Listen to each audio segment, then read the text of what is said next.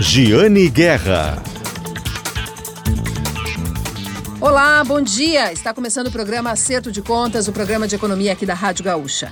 Na pauta de hoje, nós vamos falar sobre um debate mundial que tomou conta do mercado de trabalho. O que é o quiet quitting? Pontos importantes e falhas também, tropeços nesse debate sobre a demissão silenciosa ou a desistência silenciosa. Também notícias sobre uma construtora do Paraná que investirá 600 milhões de reais aqui no Rio Grande do Sul para criar uma central de apartamentos decorados. É a reportagem de Daniel Jussani hoje aqui no programa Acerto de Contas. Também uma notícia sobre uma fabricante de guindastes, uma marca aqui do Rio Grande do Sul, que foi comprada por uma multinacional que está investindo 40 milhões de reais no estado. E ainda a escassez mundial de tomate que está mexendo com negócios de uma tradicional empresa gaúcha de alimentos. Tudo isso e muito mais hoje aqui no programa Acerto de Contas, programa de economia da Rádio Gaúcha, que tem sempre o patrocínio de Shopping Total. Acesse o site do Shopping Total e se conecte direto com as lojas pelo WhatsApp. Shopping Total presente a todo momento. Cindy Lojas Porto Alegre, Sindicato dos Lojistas de Porto Alegre, a melhor solução para o teu negócio. E Lojas Lebes, nosso patrocinador também, setembro é mês do cliente na Lebes, vem aproveitar as ofertas da Lojas Lebes. E para fechar, nosso patrocinador é Ecosul Energia Solar. Pensou energia solar? Referência de mercado, 1.300 clientes satisfeitos Ecosul Energia Solar. Bom, vamos começar falando sobre quiet quitting, que tem como tradução a demissão silenciosa ou a desistência silenciosa. É um debate que começou a partir de uma de uma jovem que uh, fez um relato na rede social falando que fazia o mínimo para não ser demitida. E esse debate aí se ampliou, várias vertentes, e por isso que nós nós ouvimos na última semana no podcast Nossa Economia, podcast de GZH nas plataformas de áudio, nós ouvimos uma especialista no assunto. Conversamos com a Gabriela Mative, que é diretora de operações da Luandre, uma empresa bastante conhecida aqui no Rio Grande do Sul, fez a seleção dos funcionários para a Amazon no centro de distribuição aqui da região metropolitana. E vamos ouvir então a nossa entrevista com a especialista sobre o quiet quitting. Na linha conosco hoje a Gabriela Mative, que é diretora de operações da Luandre. Tudo bem, diretora? Tudo bem, você? Tudo bem. Bom, o nosso contato é para falar de um assunto que eu já estava devendo aqui para os nossos ouvintes, porque está na moda, que é a chamada desistência silenciosa ou demissão silenciosa.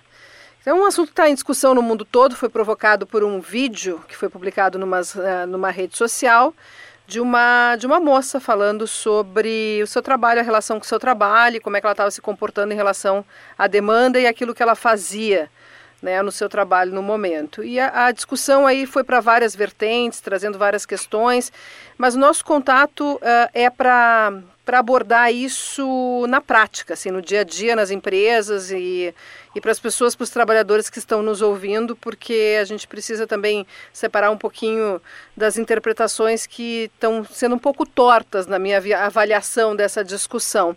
Qual é a sua opinião sobre essa desistência silenciosa, essa demissão silenciosa que está tá em discussão aí?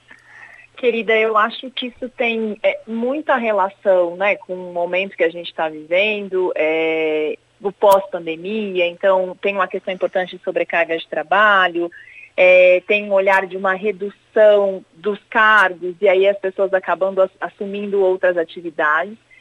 Por um outro lado, é, para o empregador e até para a carreira, é, na minha opinião, é, é, um dos piores caminhos. Né? Eu sou a favor de, de uma conversa. Eu acho que tudo aquilo precisa, que é bem alinhado, que é bem desenhado, é, é o melhor caminho para ambas as partes. Então, se existe uma sobrecarga de trabalho ou uma insatisfação com o ambiente de trabalho em que você está, isso precisa ser trocado com a sua liderança. E nesse contexto, para evitar inclusive esse tipo de situação, o papel da liderança é fundamental. É o líder que, que representa esse CNPJ, né, que representa a organização pro funcionário. Então, é ele que tem que conseguir identificar qual é o limite desse profissional, qual é o nível de satisfação, até onde ele pode ir, que tipo de atividade essa pessoa consegue entregar, o quanto ele consegue performar ou não, e identificar essa possível insatisfação para que a gente não chegue nesse momento dessa demissão silenciosa, né? Que nada mais é de eu faço o mínimo é, necessário, né? Aquilo que, que me, do que me pedem, do que me demandam, eu entrego o mínimo e me mantenho ali naquele lugar. Isso gera uma insatisfação e uma infelicidade total para o colaborador e principalmente para a organização, que tem uma pessoa ali que está com a performance baixíssima, além do tudo infeliz e ninguém ganha com isso. Né? Eu acho que a gente consegue resolver com uma troca bem feita, com um processo de feedback bem estruturado, a gente consegue evitar esse tipo de situação. Pois é, diretora, antes de entrar nesse assunto aqui nos meus espaços né, jornalísticos, que é o que eu estou fazendo agora com a, com a nossa entrevista, eu fiquei lendo percepções, textos, artigos, fiz provocações nas minhas redes sociais também.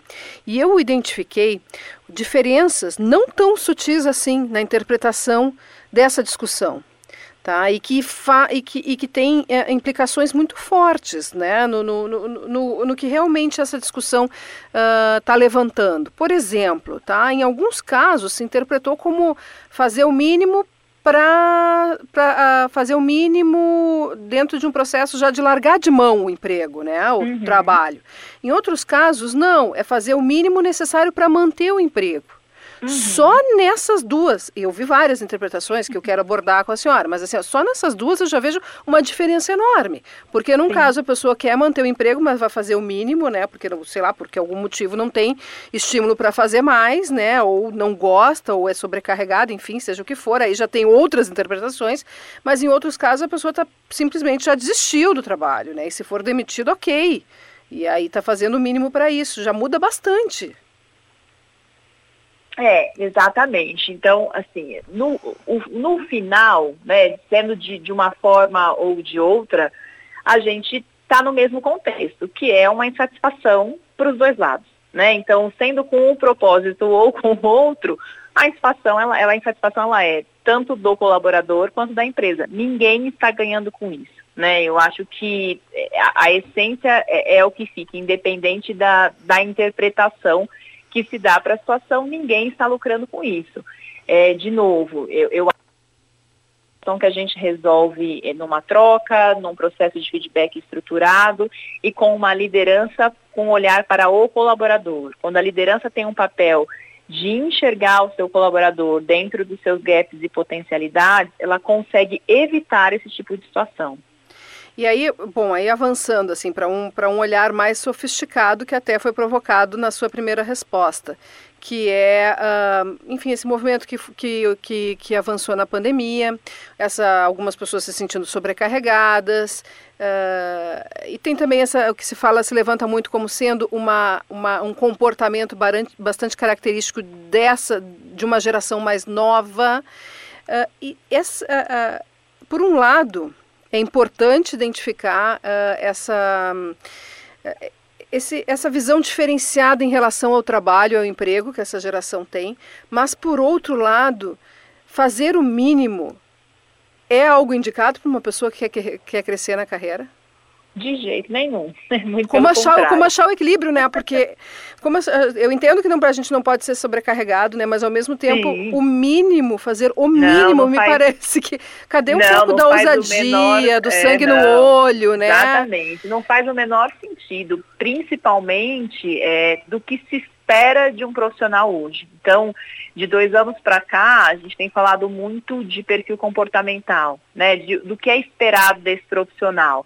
Então, o sentimento de dono, vestir a camisa e tudo isso está relacionado a fazer mais. Só que quando a gente faz mais engajado, a sobrecarga ela é secundária. Né? A gente se sobrecarrega quando a gente está infeliz com aquilo que a gente faz, quando a gente não acredita naquilo que faz. É isso que gera sobrecarga. Quando você está engajado, quando você está motivado, quando você está ali de fato para agregar e fazer parte desse negócio, so, não existe sobrecarga de trabalho nesse sentido. Né? E, e aí, de novo, é, a liderança tem a responsabilidade de entender qual é o botão de sensibilização desse profissional como eu faço para manter essa pessoa engajada? O que mantém essa pessoa motivada a entregar mais, a vestir a camisa, a agir com sentimento de dono? O sentimento de dono nada mais é de eu trabalho como se isso aqui realmente fosse meu. e se fosse meu, né? Como é que eu faria? É, e se essa entrega fosse para minha casa, para minha família, como eu entregaria? Então, é, é, trabalhar como se você realmente fosse o proprietário daquele negócio, daquela, daquela empresa em que você trabalha ou da área em que você está performando. Então, o fazer menos, obviamente, não é indicado e nem satisfatório para ninguém, né? Isso prejudica muito a carreira, porque o final dessa história é trágica. Você, com certeza, vai conseguir o que quer, que é ser desligado, né? E, e, não vai sair com as portas fechadas, porque às vezes o nosso ciclo se fecha numa organização e tudo bem também se isso acontecer, mas o importante é você sair de porta aberta. É dizer, olha, aqui não deu, não faz mais sentido para mim, eu vou buscar um, estou buscando um desafio novo, estou indo para um novo desafio, mas você construiu, você deixou um legado que se em algum momento fizer sentido você retornar para aquela organização, seu nome vai ser lembrado.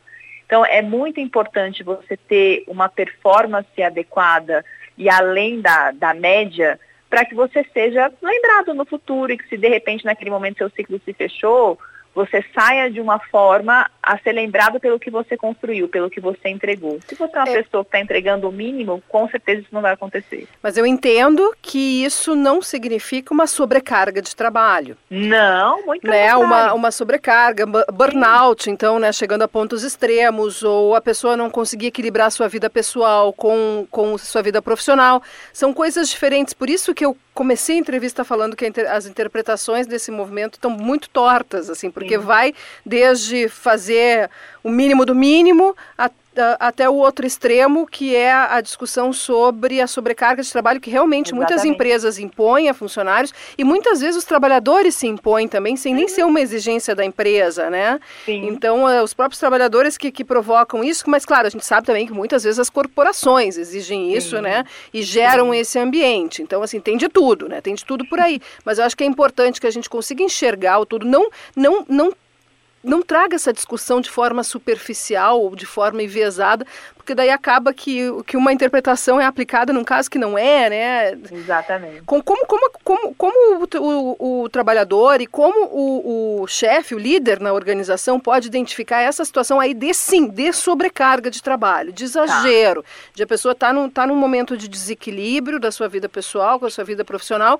e aí depois acaba que pode provocar um, um problemão, como um burnout, né? Uma estafa e aí a pessoa não conseguir efetivamente manter o seu emprego, o seu trabalho, né? Sim, sim assim. Eu acho que a, a, principal ferramenta que, que um gestor tem nesse sentido são ferramentas de feedback. Então, é, é, conversar, é ouvir esse colaborador, é entender esse colaborador, é, o que é sobrecarga para ele, então, se de fato ele está se sentindo sobrecarregado ou não, é, qual é o nível de entrega que ele está tendo, avaliar esse nível de entrega, se é uma entrega de qualidade, se não é uma entrega de qualidade. A troca e a proximidade é o que vai fazer toda a diferença nesse processo de liderança. Então, o, o, líder, o líder, ele precisa ter sensibilidade é, e a habilidade de, de estar próximo desse time a conseguir enxergar primeiro potencialidades e gaps, conseguir enxergar o que essa pessoa tem condição de entregar para cobrar dentro daquilo que ela tem condição, óbvio, promovendo desafios, porque ninguém entrega se não for desafiado, então a gente desafia o ainda mais para que a pessoa se desenvolva e consiga dar o próximo passo e acompanhar isso de perto e ter feedbacks regulares.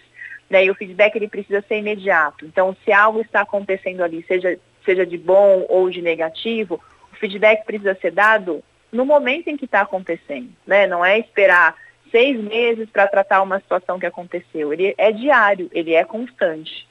E como é que uh, vocês perceberam, né? Uh, eu inclusive convidei, uh, convidei, lhe convidei para participar dessa entrevista pela, pela representatividade que a Luandre tem nesse mercado Sim. de recursos humanos. Vocês identificaram que a pandemia provocou realmente essas situações maiores de sobrecarga de trabalho, e repito, nem sempre provocadas pela empresa, mas muitas vezes autoprovocadas pelo próprio Sim. trabalhador. Vocês identificaram isso, Sim. esse aumento, e como que está se tratando, como é que as empresas que vocês identificam que são os melhores cases estão tratando essa situação, esse tá. bem-estar tá. dos trabalhadores? Eu acho que sim, é, muito pelo processo em, em, que a gente viveu de home office e de um mundo muito inseguro, né, de o que vai ser quando a gente acordar amanhã, qual vai ser o resultado dessa pandemia. Então, o contexto geral trouxe adoecimento para a população, né? E a sobrecarga de trabalho, ela não estava relacionada só ao trabalho, mas ela estava relacionada ao eu trabalho dentro da minha casa, então assim, não existe começo, meio e fim. Antes, como era a nossa vida? A gente acordava, ia para o nosso local de trabalho, passava o cartão, ia embora para casa, começava a viver uma nova história. A partir do momento que a gente leva o trabalho para dentro de casa e tudo acontece dentro de casa, então é o filho na escola, home office, é o marido e a esposa trabalhando, é aquela loucura toda dentro de casa. Então não se tem fim. É como se o trabalho fosse uma extensão da vida, né? Você começa trabalhando, dali a pouco você para para fazer um almoço, volta para o trabalho, aí você coloca o filho na aula online, você continua trabalhando, aí você se atrasou porque você teve que olhar o filho na aula online, então você segue trabalhando à noite, então é a sobrecarga do todo, que reflete, obviamente, numa, numa sobrecarga associada ao trabalho, mas por um contexto completamente fora da curva, que a humanidade toda viveu, né? Hoje, é, como é que as empresas sobreviveram a isso? Então, muitas organizações criaram departamentos de saúde mental. Então, eu conheço grandes empresas que, ah, que, antes só tinha um médico do trabalho, hoje tem um médico de saúde mental, que está dentro da empresa olhando para a qualidade de vida desse colaborador. Então, as empresas passaram a ter esse olhar, essa preocupação. Hoje, é, nesse momento em que tudo está né, infinitamente mais flexível e muitas empresas começaram a voltar para o escritório, mas também entenderam que o home office pode ser satisfatório se a gente se organizar, a gente está no esquema híbrido. Então, eu ganho aquilo que o home office pode me dar, que é flexibilidade, menos horas no trânsito, mais perto da minha família, mas eu trago essas pessoas para o escritório e digo, olha, existe um começo, meio e fim. Então, hoje as coisas estão mais organizadas nesse sentido, né? Mas os últimos dois anos foram muito difíceis porque a nossa casa virou extensão do nosso trabalho. Então, sim, isso trouxe sobrecarga, isso trouxe adoecimento, com toda certeza. Bom, e até para aproveitar essa, esse, esse, caminho né, que, que, a nossa entrevista tomou, e pra, antes de encerrar, foi publicada recentemente uma lei né, com as, as novas regras para o teletrabalho, para o home office. Uh, qual é a sua avaliação dessa norma, das alterações que foram feitas? Olha, é, eu acho que tudo a gente precisa de caminho do meio, né? Como é que a nossa empresa se organiza é, e qual é o modelo que eu acredito. Eu gosto muito de um modelo híbrido. Eu acho que um trabalho 100% home office ele é um pouco perigoso, né? A gente entra numa situação de sobrecarga, de misturar as estações, das pessoas um, um, pouco perdidas e sem um contato com o aculturamento da organização, sem estar próximo das pessoas que trabalham.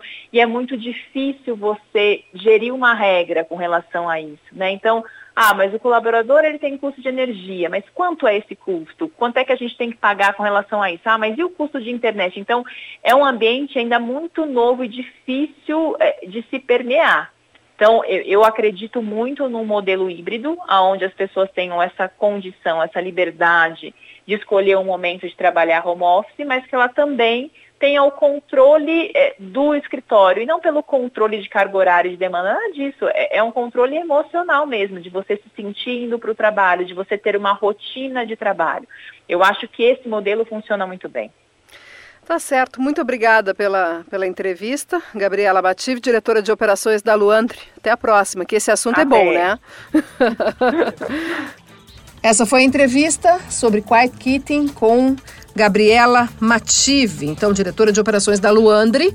Quem quiser conferir o podcast Nossa Economia está sempre disponível uh, nas plataformas de áudio de GZH, suas plataformas de áudio preferidas, é o podcast de GZH toda quinta-feira um episódio novo. É possível recuperar os episódios anteriores.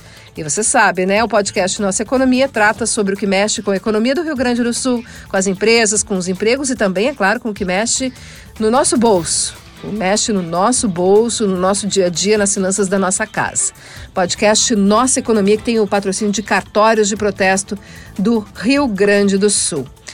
Agora nós temos uma outra notícia bem interessante, que é a, uma fabricante de guindastes aqui do Rio Grande do Sul que vai duplicar a, a produção, que vai aumentar a sua produção, que está fazendo um investimento de 40 milhões de reais após ter sido comprada por uma multinacional. Vamos ouvir a entrevista. O programa Acerto de Contas agora faz contato com Norman Melgar, que é gerente geral da Riab Brasil. Tudo bem? Tudo ótimo, Diane. Bom, nosso contato é para trazer novidades, porque a empresa vai expandir a produção. Mas é a primeira vez que nós estamos tratando aqui no programa Acerto de Contas sobre a Riab, sobre a Argos, né? Vamos falar um pouquinho sobre a Argos. Uhum. E acho que é importante, Melgar, lembrar a origem né, da atuação da empresa aqui no estado, que foi com a aquisição da Argos em 2017. Tem como recuperar para o nosso ouvinte um pouquinho dessa, dessa operação, dessa aquisição, que agora vai culminar nessa expansão? Sem dúvida, Jane. E fico muito contente em você perguntar. A Argos é uma empresa que agora, em início de outubro, vai cumprir é, 20 anos, né? E nos últimos cinco anos, a Argos é, veio chamando a atenção de alguns investidores estrangeiros, entre eles a Riab, hoje a maior empresa fabricante de guindastes do mundo. Né? Então, a Riab, é, em 2017, decidiu adquirir a Argos, né, para iniciar um plano de expansão, eh, não só no Brasil, como em toda a Latinoamérica. Né? Eh, desde então, a, a Riab veio uh, colocando recursos, entendendo o mercado brasileiro, né? Eh, passamos por dois anos de pand pandemia, onde o processo desacelerou, né? Mas desde o final do ano passado, a Riab decidiu voltar com todas as forças e recuperar o tempo perdido. Né? É, desde o final do ano passado, é, viemos recebendo fortes investimentos na Argos, é, expandindo a nossa fábrica, aumentando a capacidade produtiva, obviamente, aumentando o número de pessoas, né, para iniciar um processo de expansão da Argos no Brasil e iniciar no próximo ano o processo de expansão na América Latina. Então, aqui ele quer levar Argos do Brasil para toda a América Latina e, quem sabe, uh, futuramente países da África ou da Oceania. A atuação da Riab, que é uma empresa que tem origem na Suécia, né, mas pertence a um grupo finlandês, é, a atuação da Riab aqui no Brasil, aqui no Rio Grande do Sul, é pela operação que ela, que ela comprou da Argos, é isso? Isso, exatamente. A Riab, para entrar na, no Brasil, inicialmente comprou a, toda a unidade da Argos. Sim. E qual é a estrutura que a empresa tem hoje no estado? Hoje a, Argos fica localizada em Santo Antônio da Patrulha. Tá? É, contamos com todo o processo de fabricação dos guindastes, desde é, corta e dobra da chapa, até a, a, o processo de soldagem, pintura, é, etc. E uh, iniciamos com aproximadamente 50, 60 colaboradores e hoje estamos com mais de 100. Tá. E essa, mas vocês já estão com essa expansão em andamento ou vocês farão uma nova ampliação? Já, é, já estamos expandindo. Vamos fazer ainda mais uma nova expansão com, com a abertura dos mercados latino-americanos para o início do próximo ano. É, e uh, temos a forte convicção que para o próximo final do ano, com a, a entrada no mercado externo, a gente ainda aumenta a nossa capacidade produtiva no mínimo, acredito eu, perto dos 30%, 35%. E isso tudo será feito na unidade de Santo Antônio da Patrulha ou será necessário uma nova operação?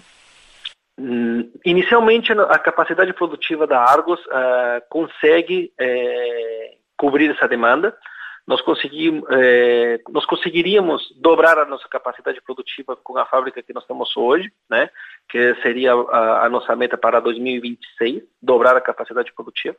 E, bom, quando, se chegarmos a esse nível, ou a gente pensa numa uma expansão uh, aqui mesmo, uh, na, nossa, na, na, nossa unidade de fábrica. E todo esse processo de expansão que foi uh, retomado no ano passado e que vai continuar, ele está demandando, está recebendo um investimento financeiro de quanto da, da RIAB e uh, quantos empregos são gerados, que são dois indicadores importantes para dar uma dimensão do que, do que as empresas estão fazendo. Ah, interessante. Assim, uh, de, de, desde o início do, do, processo de aquisição já se gastaram mais de 40 milhões de, de reais uh, na nossa fábrica. Né? Já geramos mais de 30 empregos nesse último ano. Né? E para o início do próximo ano é possível gerar pelo menos mais 20. Então a gente está falando de 50% a mais de pessoas nesse, nesses últimos 12 meses. Quais são os guindastes que são produzidos aqui no Rio Grande do Sul? O, o, hoje a Argos ah, é mais fácil. No Brasil existem dois tipos de, de, de, de, guindaste, né? O, o, o, tipo goleiro, que é o mais famoso. Uh, hoje 70% do, do Brasil consome esse tipo de guindaste e, e é o nosso carro-chefe no Brasil, né? Mas tem um modelo é, que nasceu na Europa, inclusive a Hiab foi o, o, o, primeiro fabricante nesse, nesse, nesse tipo de, de guindastes, né? E esse, esse guindaste tipo europeu está sendo lançado agora em setembro na nossa fábrica. Uh, nós queremos trazer toda a gama de produtos uh, da Hiab Europa uh, tropicalizados e fazer eh, uma, um novo range aqui no Brasil, né? E assim teríamos do, dois modelos de, de, equipamentos, o Golera, né, o mais conhecido no Brasil, e o tipo Canivete, que é o produto que o, o mercado está aguardando com ânsias ser lançado pela Hiab no Brasil. E vocês vendem para quem? Nossos, nossos clientes são diversos. O, o, o mercado do guindaste é bem amplo. Né? Ele, ele, ele pode cobrir desde a construção, mineração, eletrificação, até a, a pequenas obras públicas, mineração, gás, agricultura, muito forte aqui no nosso estado. Né? Então o guindaste tem um amplo, uma ampla gama de, de aplicações. Tá certo. Muito obrigada pela entrevista. Norman Melgar, que é gerente da Riab Brasil. Muito obrigada e sucesso nos negócios. Obrigado, Diane.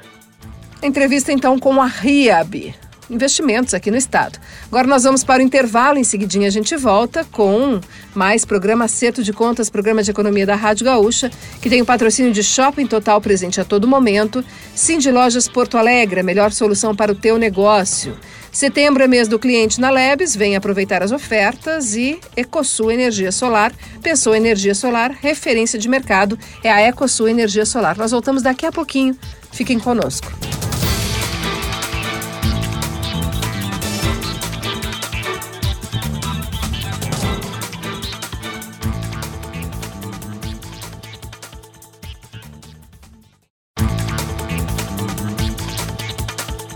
Olá, voltamos então com o programa Acerto de Contas. Muito obrigada pela companhia de vocês todos os domingos aqui bem cedinho na Rádio Gaúcha, acompanhando as nossas notícias, entrevistas de economia, de finanças, de negócios.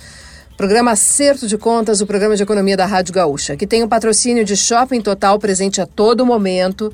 Cindy Lojas Porto Alegre, a melhor solução para o teu negócio. Setembro é mês do cliente na Lebes, vem aproveitar as ofertas e pensou energia solar Referência de mercado, 1.300 clientes satisfeitos EcoSul Energia Solar. Então vamos lá, Shopping Total, Cindy Lojas Porto Alegre, Lojas Lebes e EcoSul Energia Solar, os patrocinadores do jornalismo econômico da Rádio Gaúcha, do programa Acerto de Contas.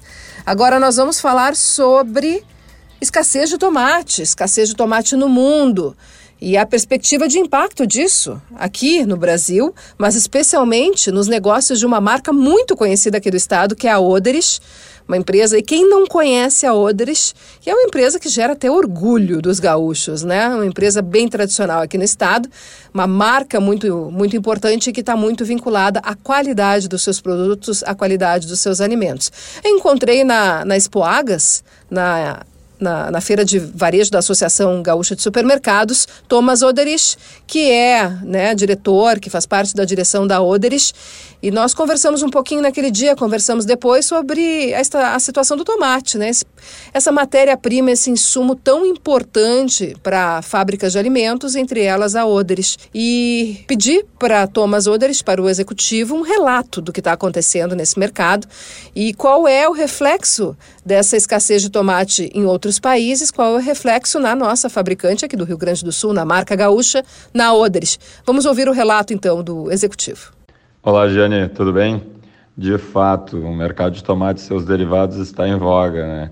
sendo bem pautado internacionalmente.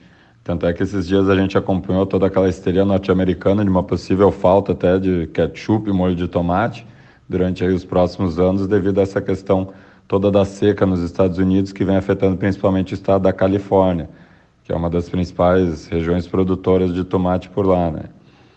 E tem, né, por sinal, até a gente importava a polpa da Califórnia para compor os nossos blends dos molhos e do ketchup aqui na empresa, assim como também fazia com tomate vindo do Chile e do Peru.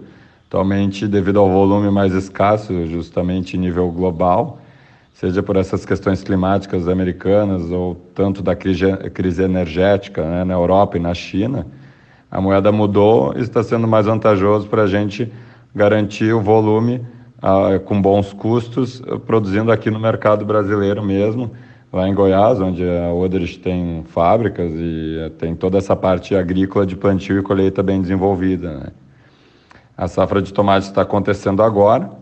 Em breve a gente vai atingir o auge da safra e só então a gente vai conseguir fazer um balanço daquilo que uh, vai ser de fato produzido, quais são os diferentes padrões de qualidade da polpa, né? porque tem uh, diferentes polpas, polpas específicas para diferentes itens, né? devido à textura, ao padrão, à cor e concentração em si.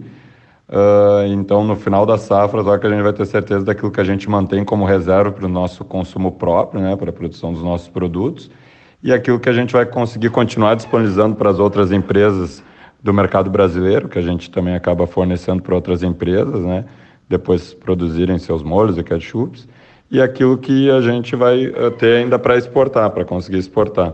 Bom, em resumo, então, os volumes de polpa de tomate né, estão em baixa estarão aí nos próximos anos, tanto nos Estados Unidos, devido a essa crise das secas lá na Califórnia, quanto em outros locais, como a própria China, com essa crise energética, a Europa também com uma crise energética aí já anunciada, né, e, eh, devido ao gás, entre outros, então muito pode acontecer e pode se refletir aqui no mercado nacional num aumento dos nossos uh, exportações de polpa de tomate, né? O Brasil na realidade, utiliza basicamente quase toda a polpa que produz, nós principalmente, né, para consumo próprio e para alguns outros uh, fornecedores aí de outros mercados.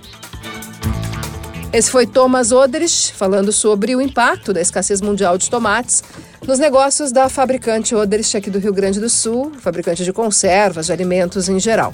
Agora nós vamos falar de construção, construção civil. Daniel Jussani, repórter do programa Acerto de Contas, esteve na, numa empresa do Paraná, que entrou aqui no Rio Grande do Sul há pouco tempo e que agora está expandindo a operação, trazendo outra marca e construindo um centro de apartamentos decorados.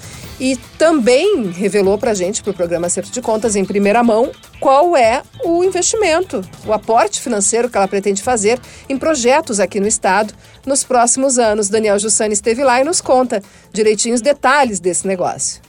E o programa Acerto de Contas veio hoje visitar as obras de um novo projeto bem interessante do grupo Plaenge, que tá, né, entrou, o grupo entrou aqui no Rio Grande do Sul ano passado com a marca Vanguard, e agora eles fazem uma nova aposta no Rio Grande do Sul com a chegada de uma nova marca e também com a construção de uma central de decorados que também vai funcionar como a sede da empresa aqui no estado.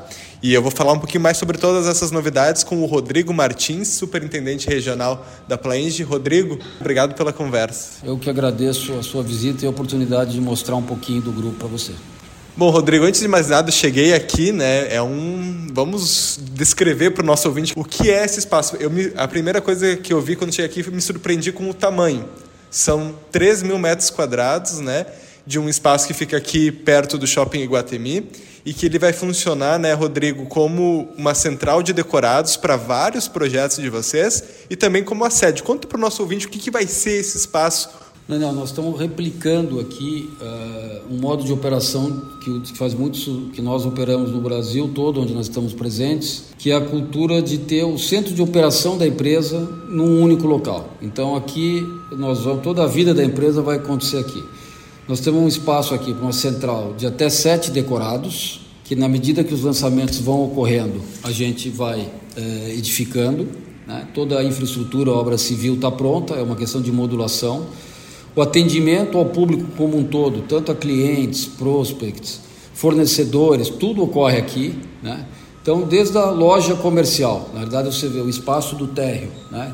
e depois eu imagino que você vai ter é, as imagens todas. A gente tem de um lado o atendimento da Plaenge, do outro lado da Vanguard, que foi a primeira marca que nós entramos aqui e lançamos em 21 já, temos dois empreendimentos andando, com obra andando, e agora preparando o lançamento do primeiro Plaenge. Junto com essa operação, digamos, comercial, Toda a parte da administração da empresa também é, ocorre aqui nesse prédio, toda a administração, né, inclusive o escritório, essa sala aqui de reuniões onde nós estamos conversando. Então, toda a vida da empresa passa por aqui. Quanto vocês estão investindo nesse projeto aqui? É, em torno de 16 milhões de reais. Né? É um investimento que, embora seja alto no primeiro momento, ele mostra a confiança do grupo na operação no Rio Grande do Sul. Era isso mesmo que eu queria perguntar para o senhor, porque a impressão que dá é vocês botando esse, esse valor aqui, construindo esse espaço bem grande numa área bem é, importante da cidade, a impressão que dá é realmente uma aposta forte do grupo no Estado. Essa, essa percepção é uma percepção correta, então? Extremamente correto. O grupo é, tem uma visão de longo prazo, isso há muitos anos. O grupo tem mais de 52 anos, né? tem uma história muito sólida no, no, de operação imobiliária. É, o, é, um grupo que não tem no histórico nenhum mercado onde ele tenha entrado e saído.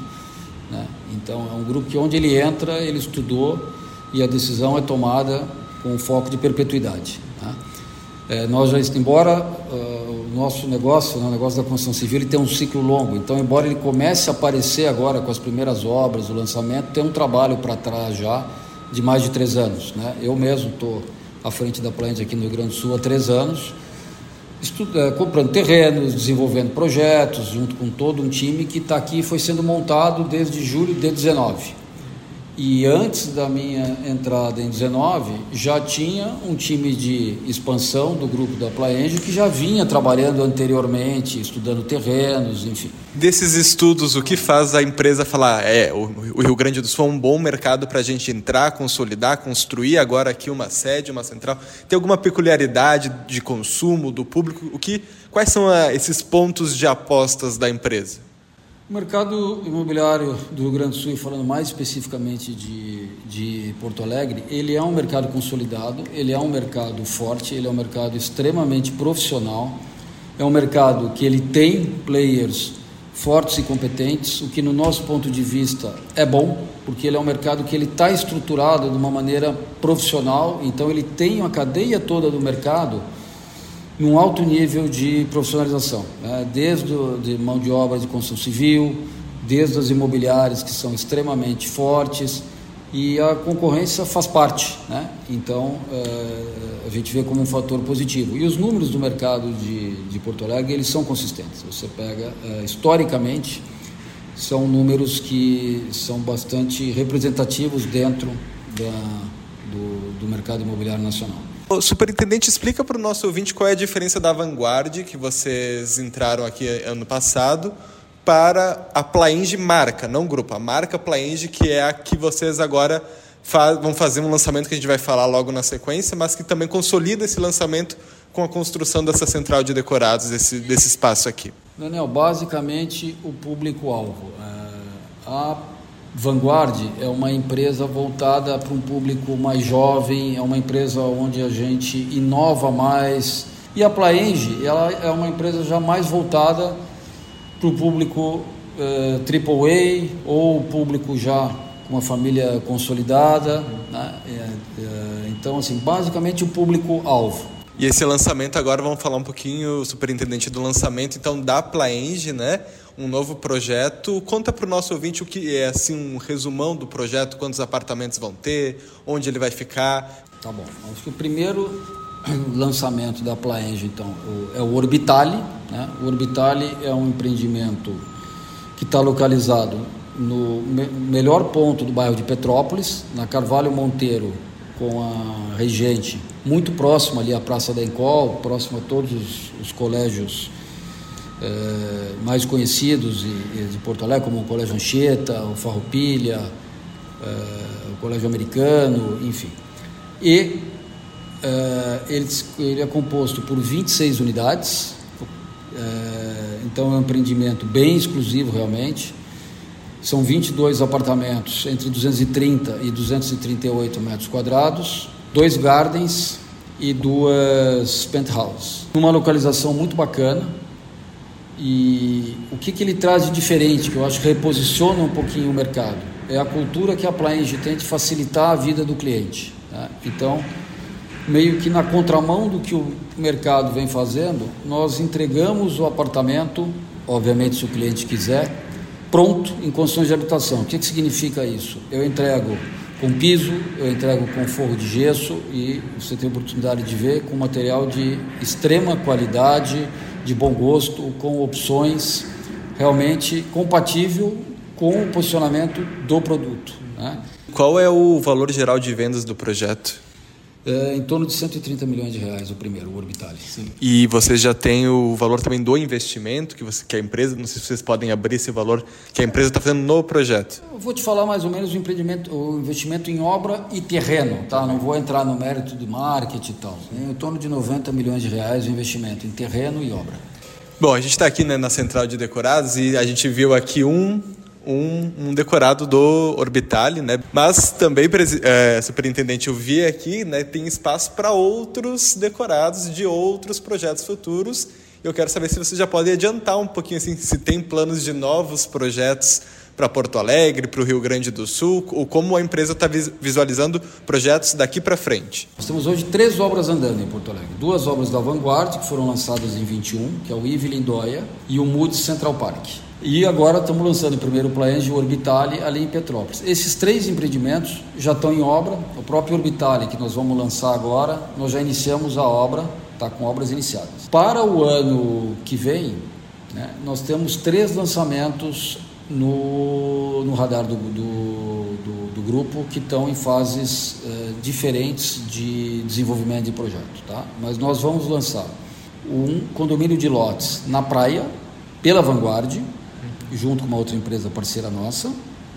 Nós vamos lançar, ainda no primeiro semestre do ano que vem, o segundo Plaenge no bairro do Moinhos de Vento, para um público muito parecido com o Orbitale. O apartamento é um pouco maior, tem 280, 290 metros quadrados, mas com um programa parecido. Mais um outro empreendimento da Plaenge, aí apartamentos um pouco menores, mas com o mesmo conceito de qualidade, de entregar tudo pronto, também no bairro de Petrópolis, na S7 Queiroz. Apartamentos da Ordem, aí uns 140, 150 metros quadrados. Esse projeto ainda está em desenvolvimento. Então, para o ano que, que vem, é mais ou menos isso que nós temos para lançar. E o senhor já tem um somatório de quanto isso representa em investimento? Com o potencial de lançamento na cidade de Porto Alegre de terrenos que a empresa já tem em etapas diferentes de desenvolvimento, de cerca de 1 bi 200 de valor geral de vendas. Tá. Tá? Esse 1 bi 200, eles estão numa esteira de desenvolvimento para serem lançados nos próximos quatro anos.